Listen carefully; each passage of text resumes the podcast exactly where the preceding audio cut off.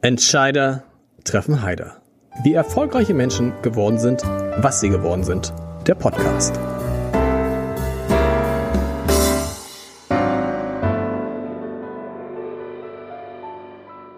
Herzlich willkommen. Mein Name ist Lars Heider und ich habe heute einen Mann zu Gast, der, man muss es so sagen, einen der schönsten Jobs hat, die es in Norddeutschland gibt.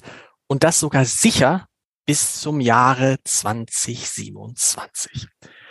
Und wenn man sich sein Leben so ansieht, könnte man den Eindruck bekommen, dass er genau darauf hingearbeitet hat, genau auf diesen Job, dass er genau immer wollte, eines Tages der Intendant des Schleswig-Holstein Musikfestivals zu werden. Darüber werden wir gleich sprechen und natürlich auch darüber, wie es eigentlich ist, ein ganzes Jahr für wenige Wochen zu arbeiten oder wenn man böse ist, kann man sagen, was macht eigentlich so Intendant den Rest des Jahres, wenn nicht das Festival ist? Das, auch das äh, ist, glaube ich, interessant, insbesondere bei jemandem, der so ist wie mein Gast heute, der für die Flut seiner Ideen und seinen, ich zitiere, unbändigen Gestaltungswillen bekannt ist. Ich freue mich sehr auf die nächste Dreiviertelstunde mit Christian Kuhnt. Lieber Christian, wo erwische ich dich gerade? Das ist so ein Satz, den habe ich, den klaue ich mir von Markus Lanz. Das sagt, so fängt Markus Lanz immer seine Podcast mit Richard David Precht an. Wo erwische ich dich gerade? Also du erwischst mich hier in Lübeck in meinem Büro und es ist wunderbar, weil wir heute verwöhnt werden von der Sonne und das macht eine ganze Menge mit einem, auch in schwierigen Zeiten. In so einem Jahr, was ist eigentlich für den Intendant des SHMF der schönste Moment? Ist es die Eröffnung des Festivals? Ist es das Ende des Festivals? Ist es die Vorfreude aufs Festival? Wo ist für dich am schönsten?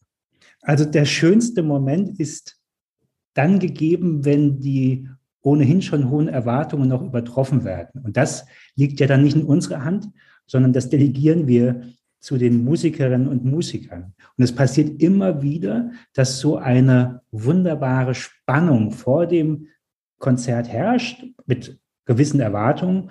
Und wenn ich dann mitten im Publikum sitze und merke, das hat so gut funktioniert, dass es noch viel besser war, als man jemals zu hoffen gewagt hätte. Und das ist das, was oft passiert und das macht auch ein Festival aus. Das heißt, es sind mehrere Momente. Es sind während eines ähm, Festivalsommers im Idealfall täglich wiederkehrende Momente, aber wir kommen sicher noch auf die Vielfalt dieses Landes auch zu sprechen. Es ist einfach ein großer Unterschied, ob das in Wörden, in Dithmarschen passiert oder in Kiel oder in Nusse im Herzogtum Lauenburg. Aber das ist interessant. Wo, wo, ist der Unterschied da? Die Musik ist im Zweifel dieselbe. Aber es ist ein Unterschied, ob es in, in Dithmarschen oder in Kappeln ist? Ja, die Voraussetzungen sind ganz unterschiedlich. Denn das kulturelle Angebot in einer Metropole ist natürlich auch eine, ein Garant für Grundversorgung. Und dementsprechend gibt es mehr Gelegenheiten zum Liederabend zu gehen oder ins Kino zu gehen oder auch ähm, ins Museum.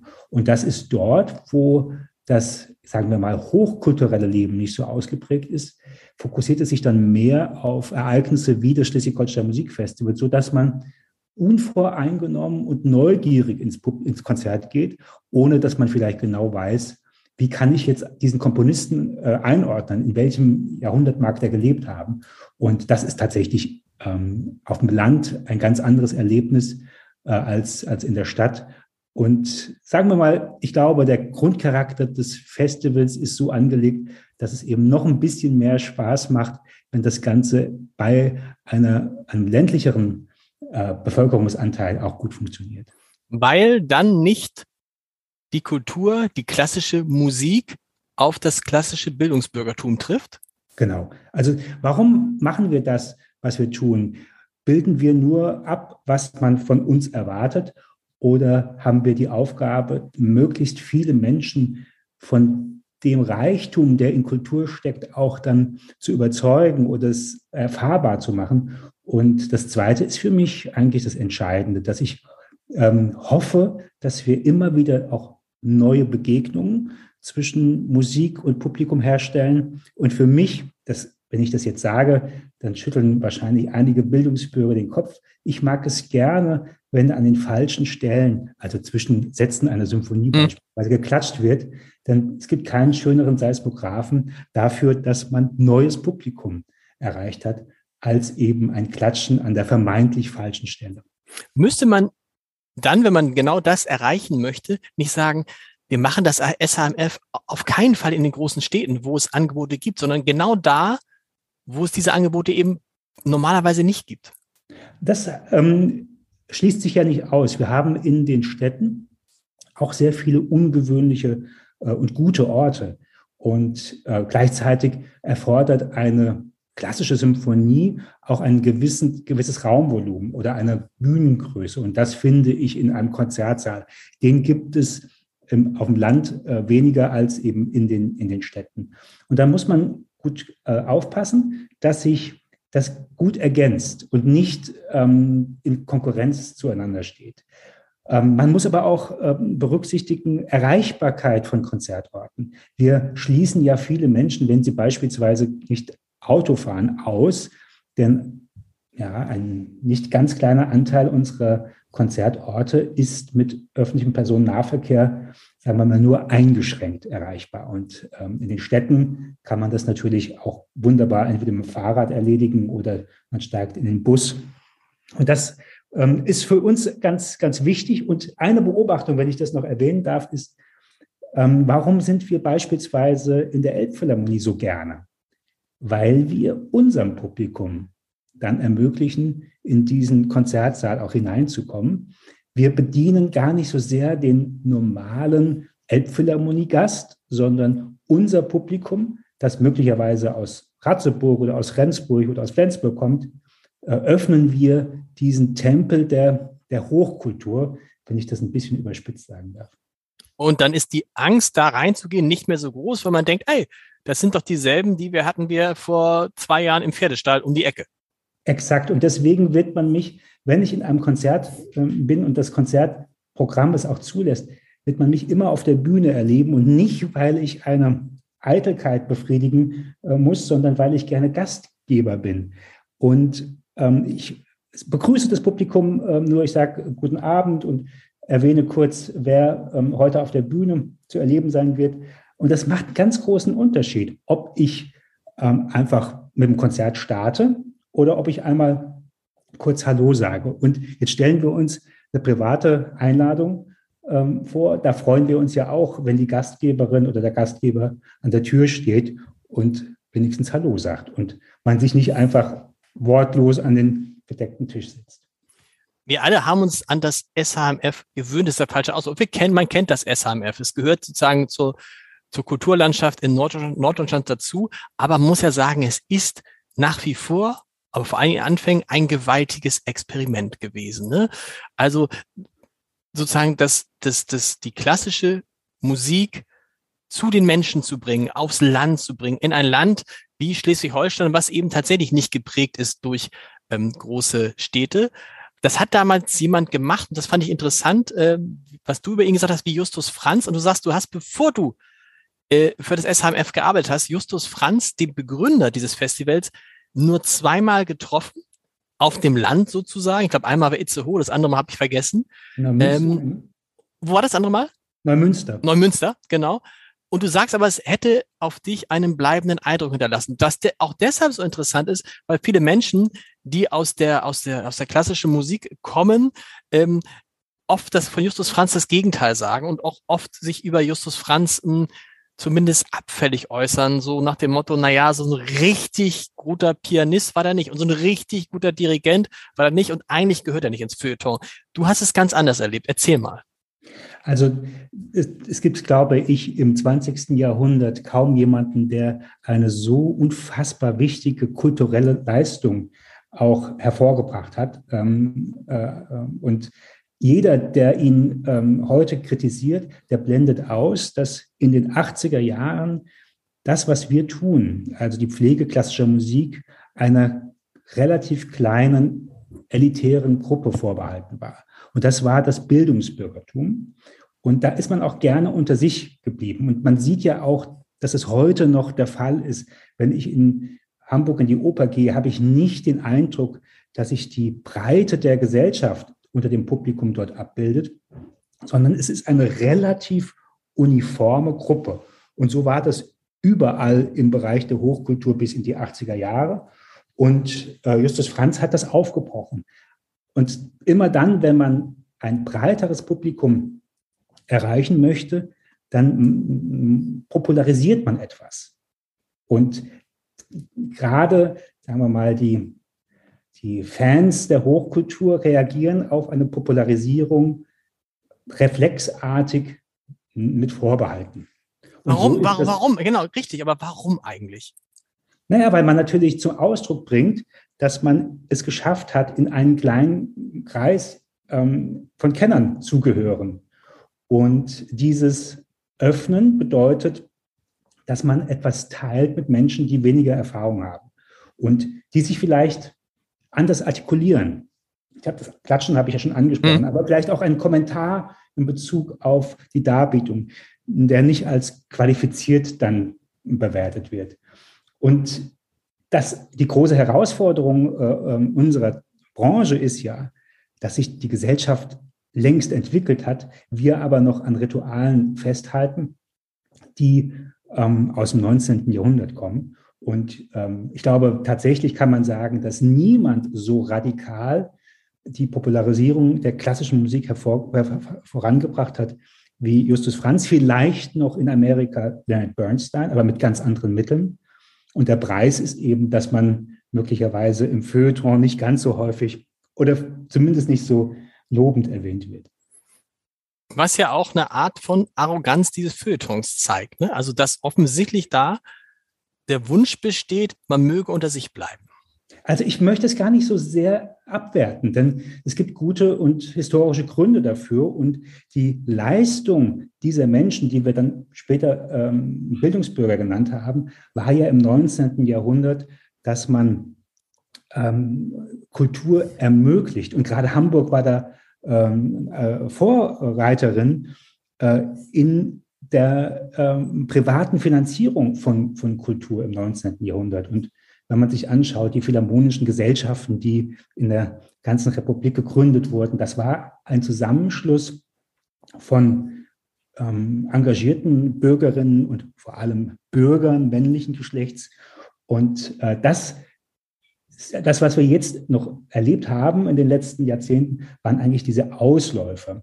Und es hat also, finde ich, gut begonnen. Und dann hat man aber sich irgendwann einen Elfenbeinturm so ein bisschen gebaut. Und den zu erhalten, finde ich auch legitim, aber man muss die, die, die Türen weit öffnen dieses Turms, damit jeder auch einen Zugang hat. Weil wir eben halt nicht mehr im 19. Jahrhundert sind, sondern im 21. Jahrhundert, wo man auch sagen muss, wenn man nicht aufpasst, als so eine kleine Gruppe Bildungsbürger, die sich für klassische Musik interessieren, dann wird die Gruppe auf einmal ganz schön klein und dann reicht es vielleicht irgendwann gar nicht mehr, die Konzertsäle zu füllen. Du hast es eben so nett gesagt, es ist eine heterogene Gruppe in Hamburg. Es ist auch eine heterogene, eher ältere Gruppe oft die äh, klassische Musik konsumiert? Tja, also ich kann ja berichten von meinem ersten klassischen Konzert. Daran kann ich mich unglaublich gut erinnern. In den 80er Jahren, Svatoslav Richter, eine Klavierlegende, spielte in der Mainzer Rheingoldhalle. Ich bin in Mainz geboren. Mhm. Und ich weiß nicht, meine Eltern haben von Freunden ähm, eine Karte bekommen und ich saß dann da und bekam dann den Hinweis von meiner Mutter, ich soll doch bitte mich vernünftig anziehen und zwängte mich dann in meinen zu engen Konfirmandenanzug und saß in der Rheingoldhalle nur unter alten Menschen, so kam mir es damals vor, und fühlte mich total deplatziert. Also erstens in meinem Samtanzug, dann war ich nicht vorbereitet auf das Programm, es war ein reiner Franz Liszt-Abend und äh, dann äh, um mich herum, sagen wir mal, nicht unbedingt Altersgenossinnen und Altersgenossen. Also ich bin da rausgegangen und dachte mir, okay, das mit der Klassik war es jetzt erstmal. Mhm. Und das blieb auch relativ lange so. Und ich glaube nicht, dass wir Angst haben muss, müssen vor einer Überalterung des Publikums. Ich lasse mich immer wieder hinreißen zu dem Satz, Alter ist ein nachwachsender Rohstoff. also davon wird es ja immer mehr geben. Aber mein Ziel ist es, die Zugänglichkeit zu erhöhen. Also unabhängig von der Generation, die man anspricht, sprich zu sagen, kommt, lasst euch auf dieses Abenteuer ähm, klassische Musik ein. Das tut nicht weh und ihr braucht auch gar nicht so sehr viele Voraussetzungen und habt auch Mut, euch ein, ein Urteil zu bilden. Das ist ja häufig das, auch was so, so ähm, abschreckt. Ich kann das gar nicht, ich kann das ja gar nicht beurteilen oder ich kenne mich nicht aus. Muss man auch nicht. Und die Musik ist eben eine sehr emotionale Kunstform und da darf man auch unmittelbar eine Meinung äußern. Und wenn das gelingt, haben wir viel erreicht. Da ist keiner besser. Ist so ähnlich wie beim Weintrinken, ne, wo auch viele Leute sagen, ach, ich kenne mich mit Wein nicht aus und man dann immer sagen kann, ist doch völlig egal, wenn es dir schmeckt, schmeckt es dir. Ob du dann das beschreiben kannst, den Abgang oder sonst was, ist Quatsch. Darum geht's nicht. Bei der Musik ja. ist es so ähnlich. Aber es gibt natürlich andere, die einem den Eindruck vermitteln, ähm, dass man sich nicht auskennt. Justus Franz war nicht so einer.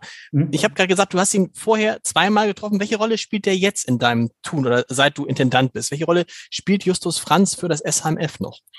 Also er ist äh, einmal im Jahr Gast des Festivals als äh, Dirigent und auch als Pianist. Und wir treffen uns mindestens einmal im, im Jahr zum äh, Mittagessen. Und er ist ähm, ein unglaublich erfahrener äh, Musiker mit einem Wahnsinnsrepertoirewissen. Das, glaube ich, unterschätzen die meisten, die ihn nur so flüchtig kennen. Und es ist ja überhaupt nicht so, dass er nur versucht hat, die Musik von Beethoven oder Mozart in die Breite der Gesellschaft zu tragen. Er hat auch unglaublich viele zeitgenössische Musik in Auftrag gegeben. Und äh, es ist spannend, ähm, ihm zuzuhören. Und er hat an, seiner, an der Energie, die auch notwendig war, dieses Festival zu, zu gründen und die manchmal auch ein bisschen beängstigend ist, muss ich gestehen, da hat er nichts verloren. Also es ist nach wie vor, der Motor läuft und er hat eine unglaublich äh, ansteckende äh, Kraft in sich. Und ja, ich kann sagen, ich bin, äh, es ist ein Privileg, ähm, dieses Festival leiten zu dürfen. Und mir ist durchaus bewusst, ohne Justus Franz gäbe es dieses Festival nicht. Äh, niemand wäre auf die Idee gekommen, dass Stars der Klassik in Scheunen oder Reithallen musizieren. Denn auch damals war ja, gab es ja eine ähm, große Anzahl an etablierten Konzertsälen. Ähm, und warum soll man denn dann ähm, äh, in so ungewöhnliche Orte gehen? Ihm ist es gelungen, auch seine Kolleginnen und Kollegen zu infizieren mit diesem Virus. Und seit den 80er Jahren hat sich die Konzert, die, die Festivalanzahl äh, verdreifacht, mehr als verdreifacht. Ähm, das heißt, wir wurden ja auch vielfach dann danach äh, kopiert. Und ich glaube, das ist das schönste Kompliment, was man bekommen kann, wenn man eigentlich eins zu eins dann nachgeahmt wird. Und das ist äh, dem Festival gelungen. Und heute gibt es ja, äh, ich möchte nicht sagen an jeder Milchkanne, aber doch mhm. fast, gibt es Imitate dieses, dieses äh, Festival-Gedanken. Ähm, und wir versuchen immer eigentlich weiter auch das Original voranzubringen und uns nicht darauf auszuruhen, dass wir äh, vor äh, mehr als 30 Jahren mal von einem sehr charismatischen Gründer ins Leben gerufen wurden, sondern wir müssen uns auch heute immer wieder fragen, wie bringen wir das Festival auch voran. Das mit der Energie, das hat Justus Franz mit dem heutigen Intendanten des SHMF gemeinsam, zumindest wenn man den Leuten äh, glauben darf, die dich gut kennen, die dich auch gut kennen, mit denen ich mich im Vorfeld so ein bisschen ausgetauscht habe, die bestätigen dir eine unglaubliche Energie, eine, eine, eine, eine Flut von Ideen. Ich habe es am Anfang gesagt und so eine eine Power, wo alle sagen, das ist schon eigentlich verrückt, dass der sozusagen diese Power nur auf diesen, auf diesen paar Wochen aus, äh, ähm, austoben kann. Da wäre jetzt die Frage, wenn man so viel, so viel Gestaltungswillen in sich hat, ne, wie geht man damit um, wenn einem dann nur dieser kurze, dieser kurze Spielraum zur Verfügung steht? Naja, man darf nicht vergessen, wir äh, spielen ähm, äh, an über äh, 100 verschiedenen Orten in Schleswig-Holstein, acht Wochen lang. Wir präsentieren über 200 Konzerte. Und wenn ich jetzt mal ähm, die Zahl der Wochen nehme, äh, die wir im Jahr haben, dann sind das vier Konzerte pro Woche, wenn ich es aufs, auf, aufs ganze Jahr verteilen würde. Daran wird die Dimension äh, schon mal Absolut. deutlich dieses, dieses Festivals. Also wir komprimieren es auf acht Wochen, wozu andere vielleicht zwei Jahre bräuchten. Also wenn du dir die. Und dann lädst du dich quasi, du lädst dich auch selber in diesen acht Wochen auf für den Rest des Jahres. Ich meine, du bist ja nicht dann im Rest des Jahres auch in klassische Konzerte, aber es sind halt nicht deine. Naja, also das, das Entscheidende außerhalb der Festivalzeit ist es, Input zu bekommen, mit ähm, Musikerinnen und Musikern im Austausch zu sein. Wir sind ja auch um Originalität bemüht. Wir wollen möglichst wenig von der Stange kaufen.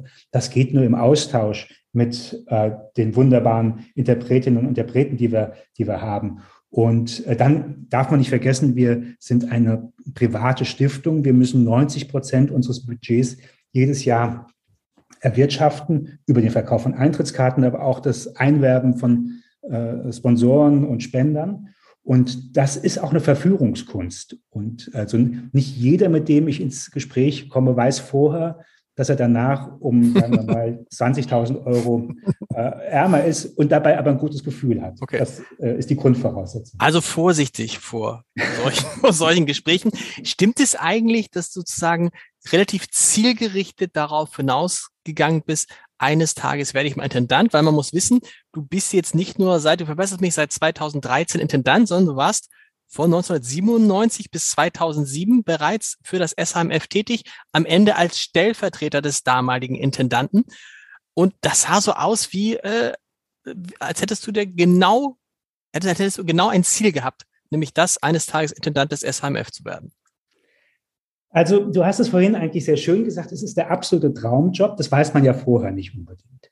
Und als ich in der ersten Phase beim Feste war, habe ich äh, sehr, sehr gerne mit Rolf Beck, dem damaligen Intendanten, zusammengearbeitet und von dem habe ich wahnsinnig viel gelernt und der hat mich unglaublich unterstützt. Und ich wusste aber, ich muss da auch noch mal weg. Und dann bekam ich einen Anruf äh, von Pascal Funke, ob wir uns mal treffen äh, würden und wurde dann Geschäftsführer der altehrwürdigen Konzertdirektion Dr. Rudolf Goethe in, in Hamburg. Und die Zusammenarbeit sowohl mit Pascal als auch mit seinem Vater Hans Werner war für mich so prägend, dass ich äh, das auch gerne ähm, bis zum Ende meines Lebens äh, gemacht hätte. Zumal man nicht vergessen darf, das war in den Jahren 2007 bis 2013. Ich dachte ja immer, ich erlebe die Eröffnung der Elbphilharmonie als Geschäftsführer der Konzerte mhm. zu Götte. Die hat ein bisschen auf sich warten lassen, aber für Pascal und, und mich war eigentlich damals auch klar, das machen wir gemeinsam bis ins hohe Alter. Ja, erstmal, bevor wir dazu kommen mit dem hohen Alter, warum hattest du das Gefühl, dass du beim SHMF weg musstest? Weil du warst in der Zeit auch glücklich, du hast dich gut mit deinem Chef verstanden und als Stellvertreter hattest du doch alle Möglichkeiten und alle äh, eigentlich schon vor Augen, dass du eines Tages der Nachfolger von Rolf Beck werden würdest. Nein, das war überhaupt nicht da. Ich okay. wusste auch gar nicht, ob ich das will. Also es ist jetzt nicht so, das mag so in, in, der, in der, Nachbetrachtung ausschauen, dass ähm, das ganz zwangsläufig eine Entwicklung war. Aber ähm, nein, damit habe ich überhaupt nicht gerechnet. Ich, als ich von Festival weggegangen bin, dachte ich mir, okay, das, ich habe jetzt getan, was ich tun konnte als Stellvertreter und jetzt will ich äh, auch mal äh, an, an, in, der ersten Reihe äh, stehen und Entscheidungen fällen, ohne dass ich nochmal die, die Rückendeckung eines Chefs brauche. Und da war äh, dann Götte äh, ganz, ganz wunderbar. Und war Rolf, gesagt, Rolf Beck, war der dann nicht enttäuscht? Also er hatte auf jeden Fall damit gerechnet, dass wir noch sehr viel äh, länger zusammenarbeiten. Ja, da ist, glaube ich, eine Enttäuschung, auch so ein, so ein Gefühl vielleicht von Verlassensein dabei. Aber wir haben auch äh, sehr schnell dann wieder zusammengefunden, ähm, nachdem ich ähm, dann ähm, bei Götte war und da haben wir auch zusammengearbeitet mit dem NDR und ja, da gab es dann durchaus auch eine große Schnittmenge. Oh, gut, und dann warst du bei, bei Götte mit Pascal und Hans-Werner Funk und hättest dir, da habe ich dich eben unterbrochen, vorstellen können, das tatsächlich bis, äh, zum, bis zum Eintritt in, in den Ruhestand zu machen. Interessant jetzt, wo kam dann die Wendung? Das heißt, das SHMS ist auf dich zugekommen oder Rolf Beck ist auf dich zugekommen. Wie war das dann 2013? Ah, das ging dann, glaube ich, schon 2011 äh, los. Der Stiftungsrat ähm, suchte nach einem neuen Intendanten. Rolf Beck hatte das dann, glaube ich, in der Summe dann schon 14 Jahre gemacht. Und man wollte da eine Veränderung. Und das habe ich eigentlich aus der Distanz mir so ein bisschen angeschaut ähm, und dachte, hoffentlich finden Sie eine gute Kandidatin und einen, einen guten Kandidaten. Und dann wurde ich gefragt, ob ich denn meinen Hut auch in den Ring werfen wollte. Und dann habe ich gesagt, nee, nee, ich bin jetzt hier gerade in, in Hamburg angekommen Und ähm, ein privater Konzertveranstalter hatte es zu der Zeit nicht nur leicht, denn die, die Elbphilharmonie wollte nicht nur ähm, Vermietgeschäft machen, sondern auch selbst veranstalten. Da gab es durchaus auch viel Reibungspunkte. Mhm.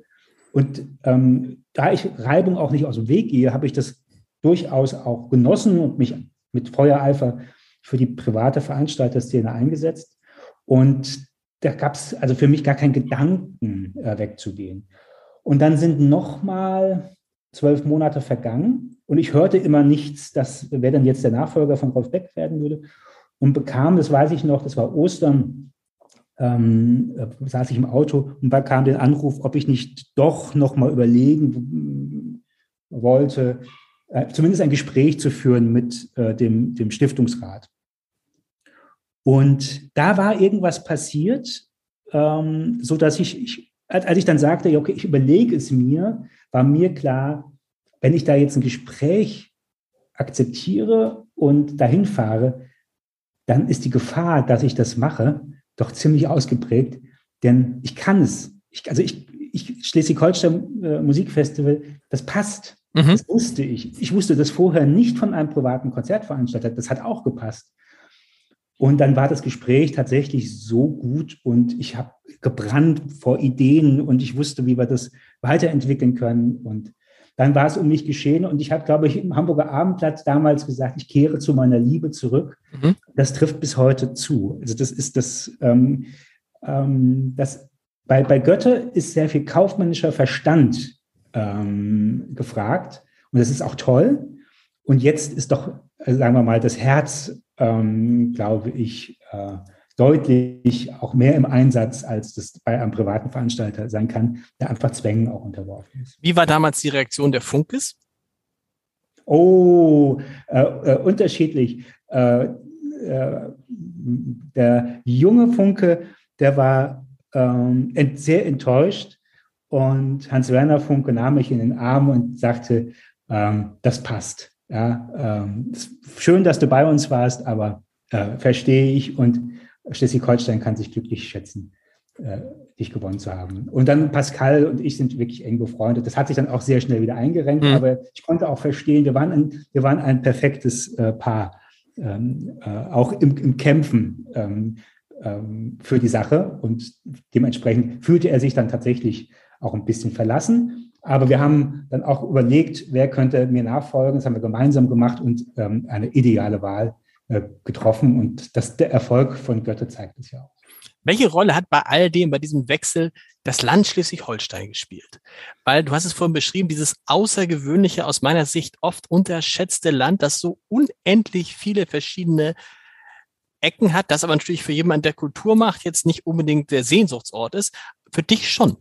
Ja, also dazu gehört vielleicht, dass ich 1990 nach Hamburg zum Studieren kam.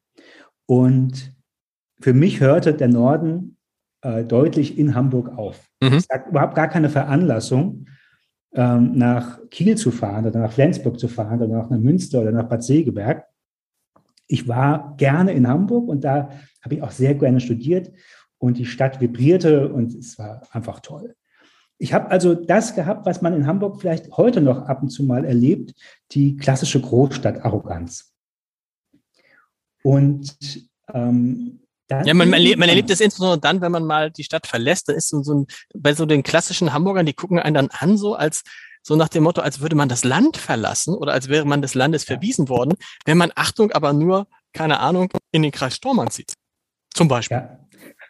Also ich glaube, es ist, je weiter man wegfährt, umso herzlicher ist das Verhältnis der Hamburger zu Schleswig-Holstein. Also kein Hamburger hat mit Timmendorfer Strand Schwierigkeiten nee. oder mit Sylt oder mit Föhr, aber möglicherweise mit Pinneberg oder Norderstedt. Ähm, also das ist, ähm, es gibt ja von der Augsburger Puppenkiste den, den Scheinriesen.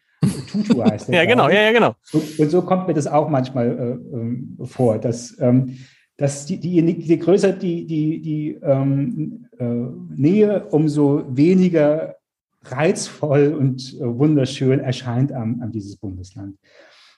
Äh, für mich äh, ähm, hat sich das geändert, tatsächlich auch über das Schleswig-Holstein Musikfestival, weil während meines Studiums bekam ich die Gelegenheit, Programmhefttexte zu schreiben und Es gab ein kleines Honorar, aber vor allem zwei Eintrittskarten für das jeweilige Konzert, über das man geschrieben hat.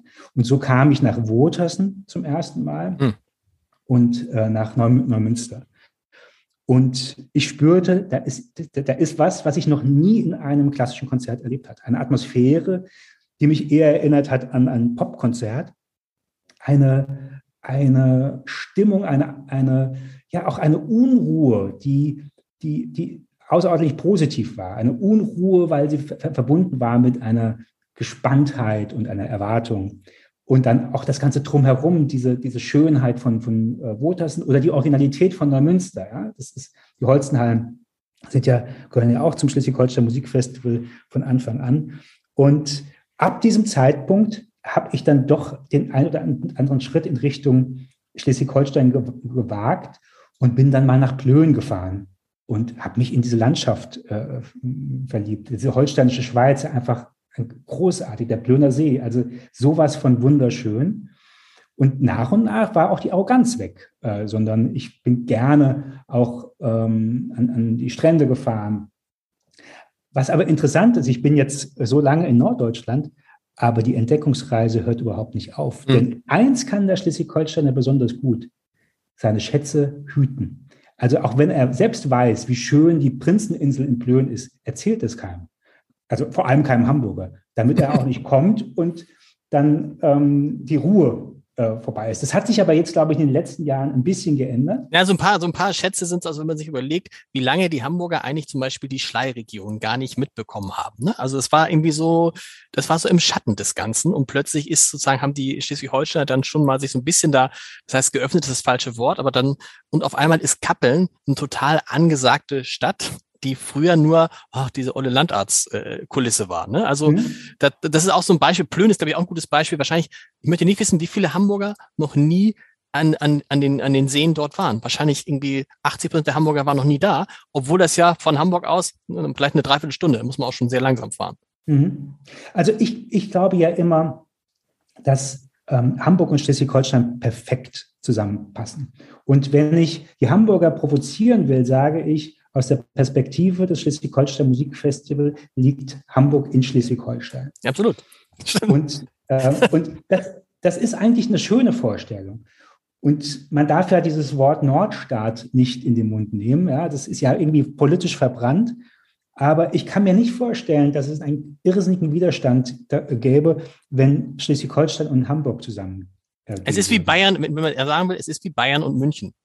Ja. Oder? Und niemand würde auf die Idee kommen zu sagen, die München haben auch eine eigene Identität, gar keine Frage, die sich sehr von der bayerischen Identität unterscheidet, aber trotzdem gehört das zusammen und das gilt für Schleswig-Holstein und Hamburg auch. Du hast zwischendurch ja. mal einen Ausflug gemacht, um jetzt sozusagen die Perspektive noch mhm. zu erweitern nach New York. Was mhm. hast ein Jahr in New York gelebt? Was hast du da gemacht? Du schreibst, das war extrem wichtig für den Rest deines Lebens. Warum? Ja, heute würde man wahrscheinlich sagen, das war der Game Changer in meinem Leben. Okay. Ähm, ich komme aus einer relativ wohlbehüteten Familie, bin der vierte von vier Jungs ähm, und habe hm, große Krisen weder in der Kindheit noch in der Jugend erlebt und bekam die Gelegenheit im Rahmen meiner Promotion nach New York zu gehen. Eine New Yorker Stiftung hat es finanziert, ich bekam ein Stipendium und ich bin nicht einer von denen, der eine entfernte Tante oder einen Onkel in New York hat, der mich dann aufgenommen hat, sondern ich bin als äh, naiver, gebürtiger Mainzer nach New York gekommen und dachte, das wurde mir vorher so vermittelt, man findet da immer Sublets. Ja? Man muss nur einmal die Village Voice sich besorgen und Sublets sind so habe ich es mir zumindest vorgestellt, sind ähm, großzügig, großzügig geschnittene Zimmer in riesigen Wohnungen, die in Besitz von reichen Witwen sind. So, das war meine Vorstellung. Und als ich in New York ankam, war das aber nicht so. Ich bekam einfach ähm, keine Unterkunft und die, die, die Absteigen, die ich mir leisten konnte, die wurden immer günstiger und damit immer weiter vom Kern von Manhattan entfernt. Mhm.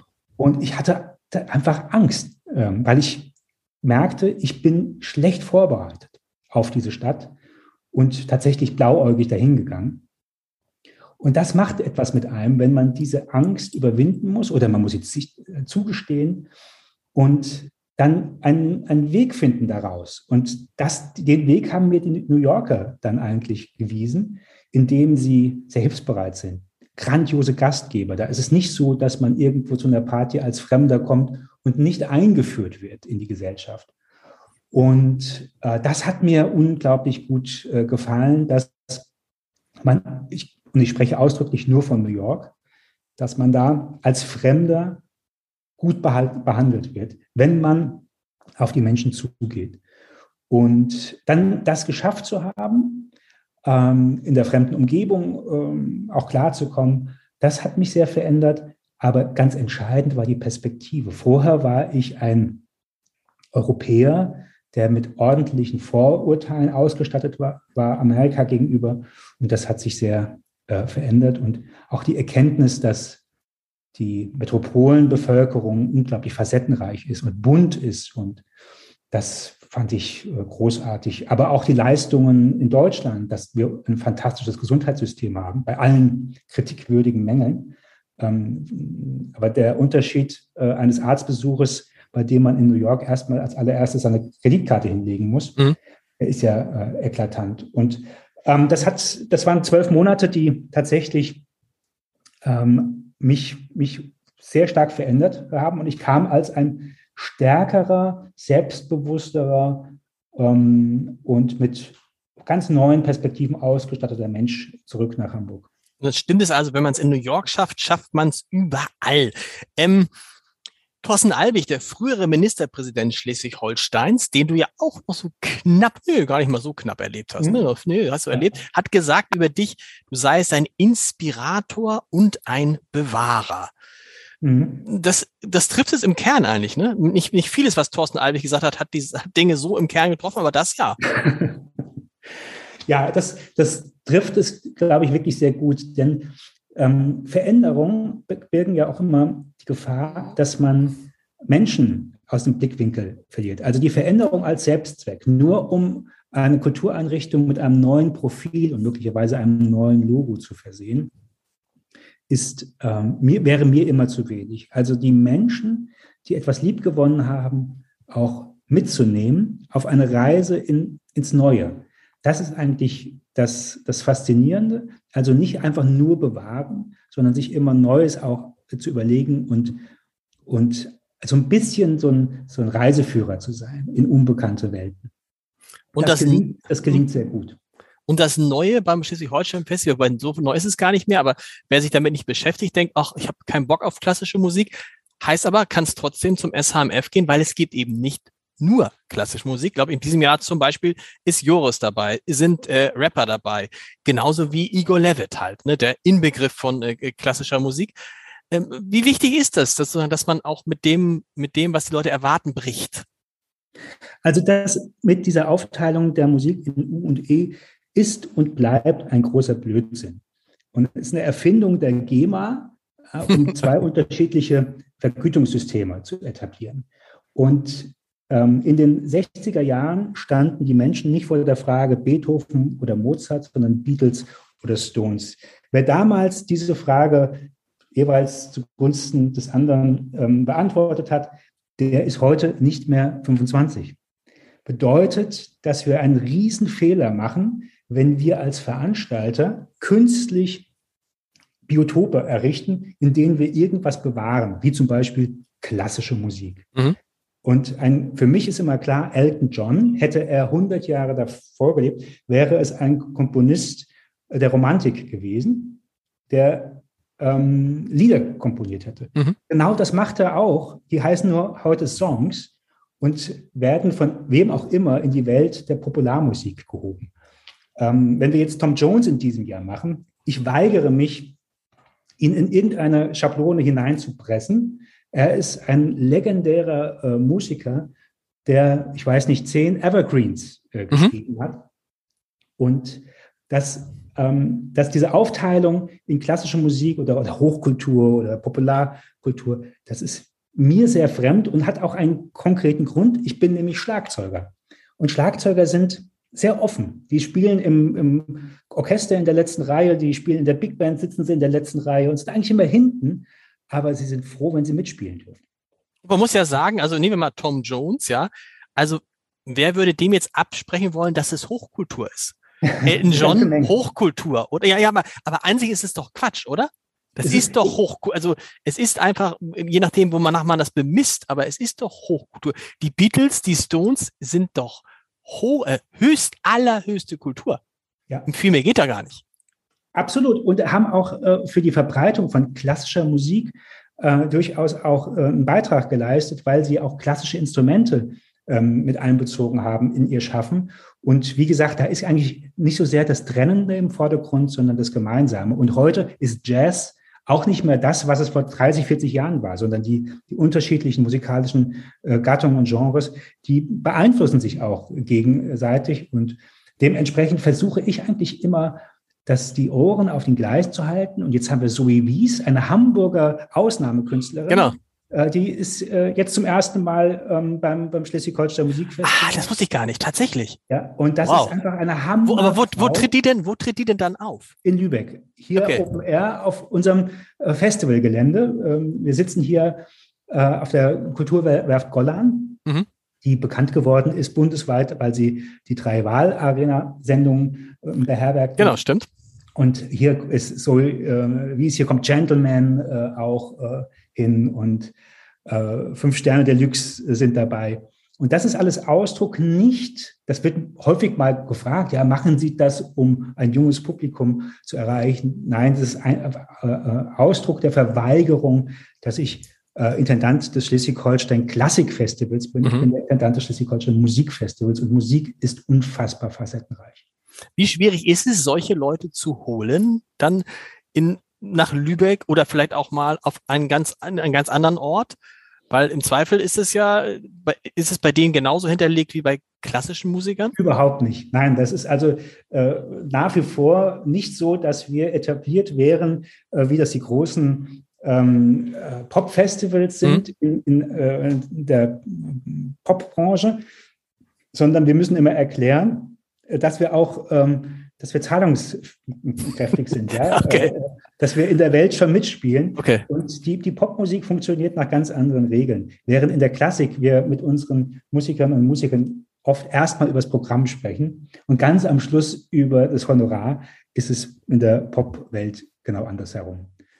Und gibt's da nicht, gibt's da nicht, gibt's da nicht böses Blut denn, wenn die, wenn dann die, die Klassikkünstler denken, ah, bestimmt, Tom Jones hat jetzt sicherlich mehr gekriegt als ich. Ja, das ist, nee, gibt es kein böses, böses Blut, weil jeder erkennt, dass eine Ostseehalle in Kiel 6000 Plätze hat ja. und eine Scheune in Bronsdorf 600 Plätze. Und die Einnahmesituation ist entsprechend eine andere. Ich muss dir zum Schluss noch die Frage stellen, die natürlich jeder immer stellt. Ähm, was ist denn nun zuerst da? Die Spielstätte oder der Musiker? Und zweite Anschlussfrage. Gibt es mehr, mehr Spielstätten, als ihr Konzerte machen könnt? Ja, also zweite definitiv. Deswegen ähm, finden wir auch immer neue Spielstätten und das machen wir sehr gerne. Äh, ich glaube, als ich angefangen äh, habe hier beim Festival waren es vielleicht 40 Spielstätten, jetzt sind es 68. Ähm, äh, also wir haben die Zahl deutlich erhöht und das hört nicht auf. Mhm. Und das andere kann ich auch ganz eindeutig ähm, äh, beantworten. Es ist erst das Programm oder erst der Künstler mit seinem Programm und dann die Spielstätte. Also wir suchen dann die entsprechende Spielstätte zum Ort. Was ist für dich, das ist jetzt wirklich die allerletzte Frage, der, das ist jetzt ganz gemein, weil wir es nicht darauf antworten können wahrscheinlich, aber gibt es sowas wie den, den Ort, wo du denkst, boah, das war ein Ort, das war wie gemacht für das, was wir vorhaben, nämlich Menschen an Musik zu begeistern und auch solche Menschen, die an den falschen Stellen klatschen, weil sie es einfach schön finden, an der Stelle zu klatschen und weil das wirklich ehrlich gemeint ist. Gab es da so einen Ort, wo du so ein, eines dieser Erlebnisse hattest? Ja, ich mache das ganz kurz. Ich kann das sofort identifizieren. Das ist Wörden, das Biotomatengewächshaus. Und der Chef dieses Biotomatengewächshauses hat mich nach Wörden gelockt, weil er eine Reithalle besitzt und dachte, Schleswig-Holstein Musikfestival, die machen doch auch Konzerte in Reithallen. Und ich fuhr von Lübeck nach Wörden. Wörden liegt an der Westküste. Das sind gute zwei Stunden Fahrt. Schaute mir die Reithalle an und sag, musste relativ schnell sagen, das ist zwar eine Reithalle, aber die gehört nicht unter die Top 5 in Schleswig-Holstein, was die Schönheit betrifft. Mhm. Und dann ähm, äh, sagte Herr Carstens zu mir, der, der Eigentümer, es tut mir wahnsinnig leid. Jetzt sind Sie den ganzen Weg gefahren äh, nur um sich dann diese Halle anzuschauen. Ich zeige Ihnen mal, mit, womit ich mein Geld verdiene. Und dann hat er mir sein Biotomatengewächshaus gezeigt, ohne Absicht, dass wir da Konzerte machen. Und dann habe ich gesagt, hier, hier müssen wir das machen. Und seitdem, das ist 2015, glaube ich, gewesen, seitdem sind wir jedes Jahr bei den Biotomaten, muss immer aufpassen, dass die sich ähm, keine Krankheit einfangen. Die sind sehr, sehr empfindlich. Und jedes Mal ist es ausverkauft. Und ich glaube, egal wen wir dorthin bringen, das Publikum möchte einfach zwischen diesen Tomatensorten sitzen und diese Einmaligkeit des Ortes, auch also nur über uns kommt man dort rein. Und das ist so ein gutes Beispiel äh, letztendlich auch, ähm, wie viel ähm, man mit einer Spielstätte er erreichen kann, was Neugierde wecken betrifft. Und also da haben wir ein ganz treues äh, Publikum. Und ich glaube, es passen fast 800 Menschen in dieses Biotomatengewächs. Und wie, viel und wie viele Tomaten sind dann neben den 800 Menschen? Weiß man das nicht? Noch ein paar mehr, ja. das, ja das Biotomatengewächshaus. Wer tritt denn dieses Jahr auf? Weißt du das schon? Oh, das, oh. Bei den 204 Konzerten müsste es jetzt wissen. Aber ich weiß es zumindest nicht aus dem, aus dem Stegreif jetzt. Äh, Aber es gibt es. Wir einfach, einfach nachgucken. Das äh, SHMS beginnt am 3. Juli, richtig? Richtig, genau. Richtig, 3. Juli. Acht Wochen lang, 204 Konzerte. Warte. Es ist für jeden was dabei. Vielen, vielen Dank. Äh, und für die Hörerinnen und Hörer bis zur nächsten Woche. Tschüss. Tschüss.